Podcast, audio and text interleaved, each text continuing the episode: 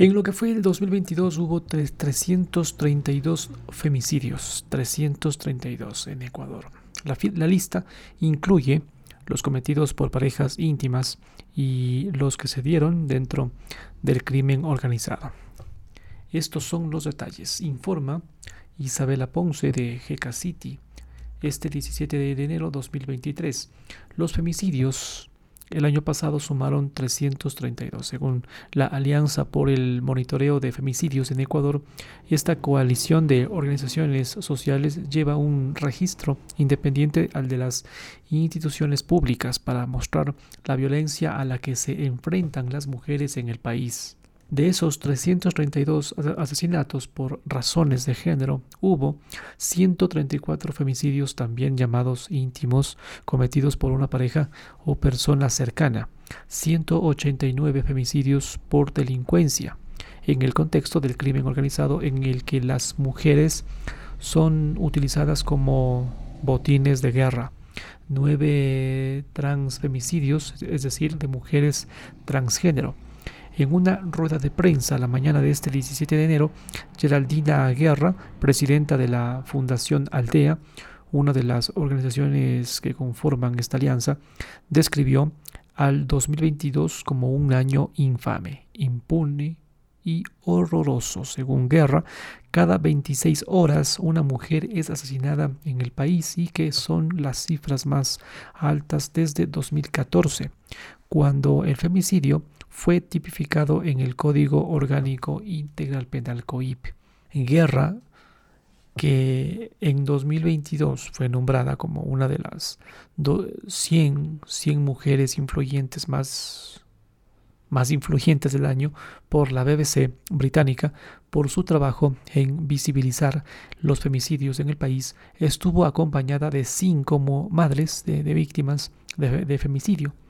Ruth Montenegro, madre de Valentina Cosíos, Sonia Salamea, madre de Cristina Palacio, Janet Sierra, madre de Camila Aguilera, Mónica Jiménez, mamá de Nikki, y Catherine Cuasquer, madre de Zoe, la bebé de siete meses que fue asesinada por violencia vicaria en Ibarra, en el 2022 hablaron sobre estos casos de sus hijas en particular. Contaron cómo el, cómo el Estado les ha fallado con investigaciones que no avanzan y con funcionarios públicos que las revictimizan. Frente a la mesa donde estaban sentadas armaron un tributo a las víctimas sobre una tela roja. Había papeles con blancos con el nombre, la edad y la provincia donde fueron asesinadas. El, el, de, madre, el de María Belén Bernal estaba pegado sobre esa tela. Los papeles estaban también sobre cruces, cafés que tenían en su base velas encendidas. Además, de estas cifras sobre cómo se dividieron los asesinatos, Guerra entregó más detalles sobre los antecedentes de las víctimas, su provincia y su etnia. De las 332 mujeres asesinadas, 48 tenían antecedentes de violencia, 9 boleta de auxilio y 16 habían sido víctimas de abuso sexual. Estas muertes, dijo Guerra, se pudieron evitar si es que el sistema de, protección funcionase. Por primera vez, las cifras del monitoreo del año 2022 fueron clasificadas por etnia. De las 332 víctimas de femicidio, 26 eran afrodescendientes, 14 eran indígenas, 276 eran mestizas. las provincias más violentas de ese año son todas en la costa ecuatoriana. Guayas con 117 casos, Manabí 38, Esmeraldas 31, Los Ríos 28 casos. Seis de cada diez femicidios fueron cometidos con armas de fuego, convirtiéndose en la forma más común del asesinato. Los otros femicidios fueron cometidos con armas blancas y manos a mano limpia. En algunos casos no hay información sobre la forma del asesinato. Sobre las cifras de femicidios, la alianza determinó que 22 hombres se suicidaron luego de cometer el crimen y otros tres intentaron hacerlo. quitarse la vida.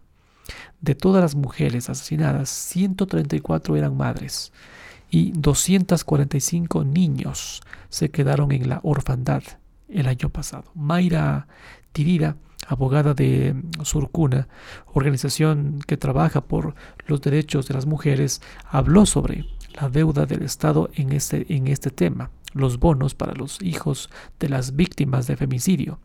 Tirira dijo que entre 2014 y 2022, 1.526 hijos e hijas menores de edad quedaron en la orfandad porque sus mamás fueron asesinadas. Pero el MIES, Ministerio de Inclusión Económica y Social, dice que ha entregado solo 192 bonos a los hijos. Así agregó la abogada. Este bono para los hijos e hijas de víctimas de femicidio se creó en el año 2019 por un decreto ejecutivo del gobierno de Lenín Moreno, pero este, además de exigir una sentencia ejecutoriada para acceder al bono, no consideró que sea retroactivo. Es decir, funcionaba solo para los femicidios cometidos a partir del 2019.